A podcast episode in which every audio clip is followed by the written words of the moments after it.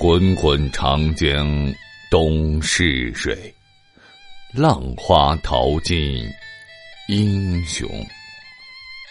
中华民族数千年的文明史，如雄风，携带着岁月的尘埃和先人们的铿锵行迹，绵延而来。然而，由于年代的久远，朝代的更迭，加上人为的篡改或歪曲，中国的历史上留下了很多谜团。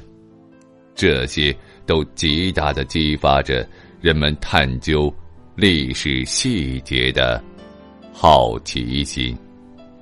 敬请欣赏《中国历史真相》，播讲人绝唱歌，欢迎您继续收听。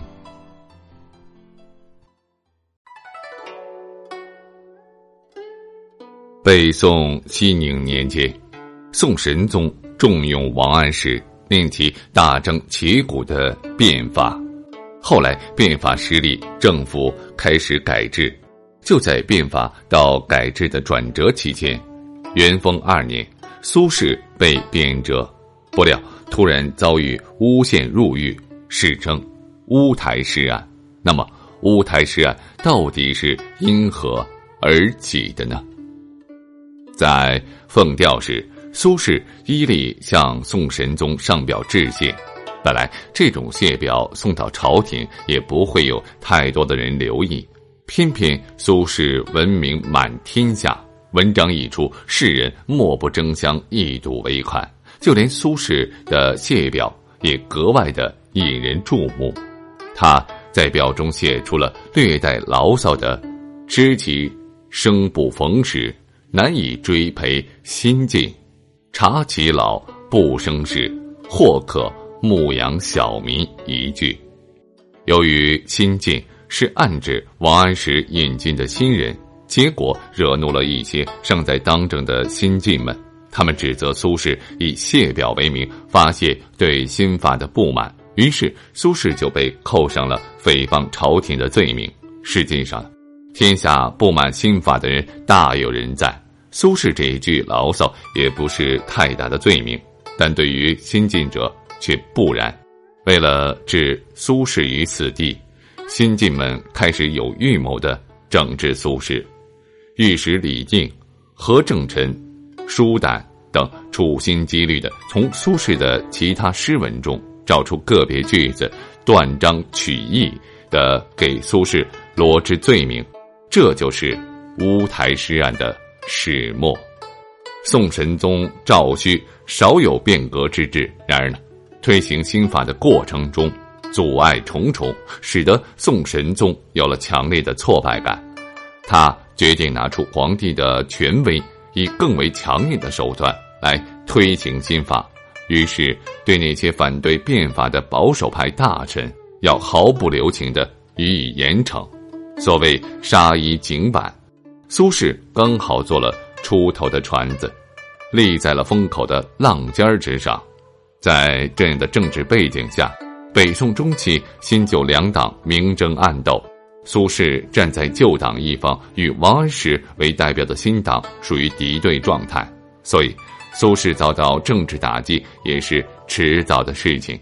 再加之苏轼本人乃一代大文豪，豪放不羁。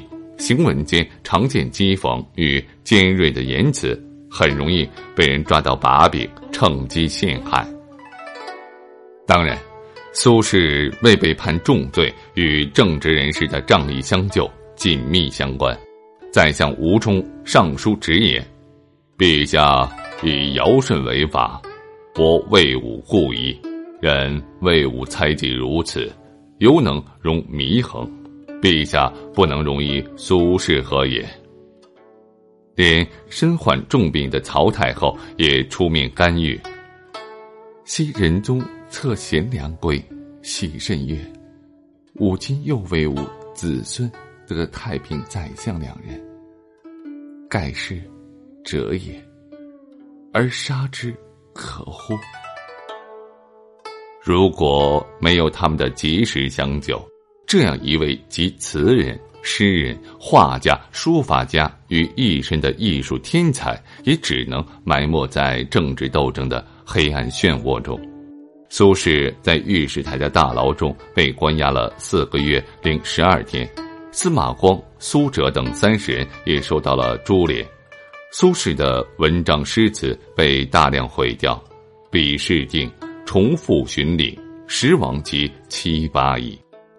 乌台诗案之后，苏轼并未一蹶不振，到黄州的贬谪生活使他讽刺的刻苦。笔锋的尖锐以及紧张与愤怒全然消失，代之而出现的，则是一种恬静清丽的笔触，纯甜而成熟，透彻而深入。着实自有疏影，着了并无一物。夜凉吹笛千山月，路暗迷人百种花。岂把不知人患事。酒阑无奈，客思家。